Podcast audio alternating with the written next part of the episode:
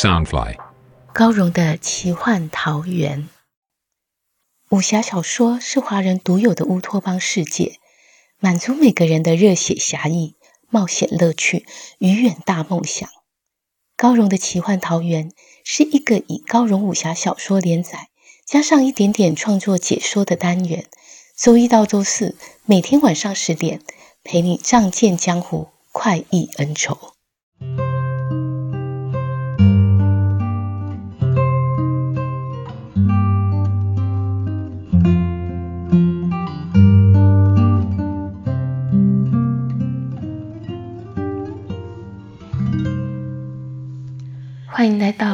的奇幻桃源。大家好，我是高荣。今天要陪你聆听的是《残天阙》第二季四十八集。在上一集的故事里，月孤雁利用了高僧的慈悲心，暂时化解了杀生之祸。画儿也顺利把赎罪钵拿回去给陆逍遥，让他可以为中州群侠解开阴阳降头草。可是，在解毒的过程中，每个人都要赤裸裸地摊开不堪的往事。风小刀因此无意中发现小蝴蝶的死另有蹊跷。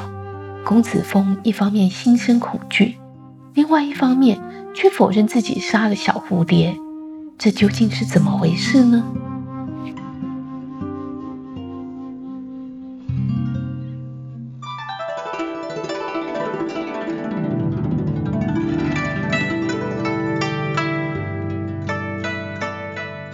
众人解将完毕，华儿心玄月孤雁便带着赎罪钵先行离去。雷海功力恢复八成，自觉再无面目呆下，也起身告辞。关庙虽最早恢复，但门下弟子功力皆弱，恢复甚慢，他便留下照看。公子峰努力闭目调息，只盼能早一分回复。就为自己多挣的一分生机，他心中盘算，只要轻移空射一离去，就可动手。到那时，陆逍遥不是对手，风小刀死期将至，只是应该如何处置陆逍遥，却颇为头疼。若杀人灭口，怕会惹上无邪门；若是用个借口将陆逍遥遣走，又怕会引起他的疑心。公子峰正暗自思量，却见关庙起身向风小刀作揖道：“听门下弟子说，胡王曾设计擒拿他们，当时是风少侠出手相救，贫道在此谢过。”穆桑儿随是在关庙身边，也向风小刀点头示谢。风小刀此时才看清关庙年届五旬，华发晚髻，身形瘦小。面容温和清秀，神韵慈光。他恭敬回道：“小刀亦所当为，前辈不必挂在心上。”关妙道：“我瞧你身子虚弱，显是受了严重内伤。如蒙不弃，就让贫道助你疗伤。”风小刀道：“前辈降毒刚解，身子还未完全恢复，不宜再为我耗费力气。”关庙微笑道：“我青衣空射虽是女道观，实属道门正宗心法，为少侠疗伤可收奇效。”说着，已来到风小刀身后坐下，手掌抵住他背心，源源输入真气。公子峰听陆逍遥口口声声唤风小刀师叔，已明白他真是长辈，满怀女儿心思，只能烟消云散。又见到关庙出手相助，刹那间，连暗中谋杀的念头也全化为乌有，胸间只充塞着难以言喻的苦涩。世事变幻，往往仅在一瞬之间。风小刀并不知，就在这么小小房间，几个时辰内，自己又从鬼门关外兜了一圈。半个时辰后，公子峰起身告辞。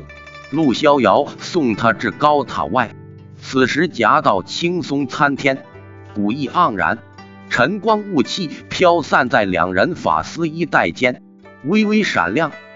公子峰打破沉默，道：“陆师妹，你有话对我说吧。”陆逍遥勉强挤出一丝笑容，道：“你和小师叔究竟怎么回事？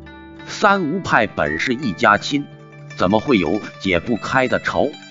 公子峰凄然道：“他误会我杀了军师妹，可是我没有。”我真怕他会不分青红皂白的向我寻仇。陆逍遥道：“师姐，其实你知道真相吧？你为什么不解释清楚？”公子峰叹道：“我也有苦衷。你和他似乎很有交情，不如你帮我说说话吧。”陆逍遥俏脸微红，嗫嚅道：“我们只是路上巧遇罢了。他是小师叔。”自然会彼此照应，谈不上特别交情。不过我一定会帮师姐解释的，只是你千万别告诉他我是女孩儿。陆逍遥生性直爽调皮，不喜欢珠花玉簪，总是穿着男装，又很少在江湖走动，所以就算三吴派里知道他身份的人也不多。公子峰因幼时曾与他玩耍，才会知情。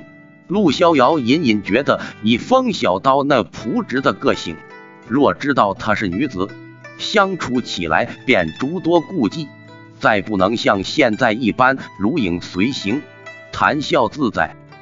公子峰不可思议道：“他瞧不出来吗？”陆逍遥点点头，咯咯一笑道。我猜月大哥和画儿早看出来了，你说他傻不傻？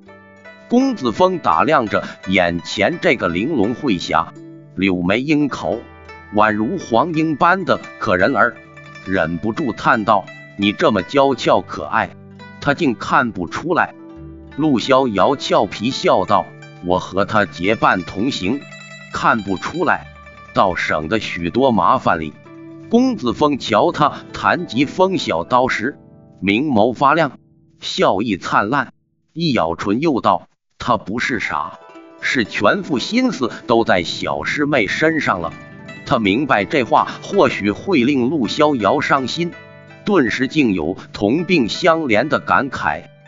陆逍遥叹道：“可惜军师姐香消玉殒，难怪他这般伤心。”他想起那日风雨夜比酒，风小刀凄恻的身影，心中暗下决定：日后我可得对他好些，别再欺侮他了。公子峰始终捉不准这小姑娘的心思，黯然告辞道：“我先走一步，无间岛上后会有期。”陆逍遥目送他落寞离去的背影，心想：一边是师叔。一边是师姐，实不知如何劝说，才能解开他们两人之间的矛盾。他第一次感到人生的无可奈何。化儿乘着青梧飞回九河山，盘旋在高空，映入眼帘的竟是云深竹隐小斋已经倒塌，竹林里血迹遍洒，却没有半个人影。画儿心急如焚，不断放声大喊：“公子，公子！”他飞翔许久，终于在九河山南面的草原上看到两方人马对峙，一方是师聪、师文、师明三僧，他们神情疲累，僧袍染血；月孤雁站在他们后方，师言则脸色苍白的躺卧草地上。另一方赫然又是应天狂等人，除了阴阳双仙和武上墨外，尚有一蒙面黑衣人，孤冷的气质就如他手中长剑，使人望之生畏。心无听话而号令，双翅鼓动飓风，朝应天狂扑去。应天狂冷笑一声，咒骂道：“扁毛畜生也敢来放肆！”他举起手臂。一道重拳凌空轰去，竟有破天之威。化儿上离三丈开外，已感到脸面生疼，衣衫几乎向后扯裂。他怕亲吴受伤，连忙号令亲吴回转避开，向月孤雁飞去。心中惊疑，才几日不见，这恶人的武功竟又增强了。他纵身跃下，落在月孤雁身边，问道。公子，这帮恶人怎么来了？月孤雁道：“他们是来夺赎罪钵的。”华儿不解问道：“夺赎罪钵？”月孤雁道：“金神娘娘明着答应放人，暗地里却派手下前来抢赎罪钵，好叫众古将的人都无法可解。”华儿抿嘴笑道：“可他们不知公子本事，早就取到赎罪钵救了人。”他将赎罪钵往石岩身旁一摆，道：“老和尚。”我把东西交还你，现下你自身难保，别再为难我家公子了。他又拉了月孤雁道：“公子，咱们快走吧。”月孤雁沉声道：“我们不能走。”话儿一愕，急道：“公子，你身子虚弱，多待一分，就多一分危险。”月孤雁道：“这些恶人见我文弱，就想杀我。”三位大师拼命相护，我怎可一走了之？华儿惊奇的瞪大了眼，道：“大师的阵法十分厉害，怎会抵挡不住？”月孤雁盯着那位拿剑的黑衣人，目中射出深邃冷光，缓缓道：“这黑衣剑客与师言大师认识，就先骗他出去，在大师毫无防备之下杀了他。”泛海伏魔阵已经不能成形啊！华儿失声惊呼了出来，见地下尸岩果然一动也不动，再无半点气息。他虽恼怒众僧无礼，但不久之前总是一个生气勃勃的人，转眼却成为一具尸身，心中不免觉得感伤。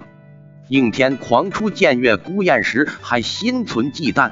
几番交手下来，却看出他文弱不堪，心中暗暗讥笑金巧巧竟被此人哄骗得团团转。他哈哈大笑道：“臭小娃，现在都明白了吧？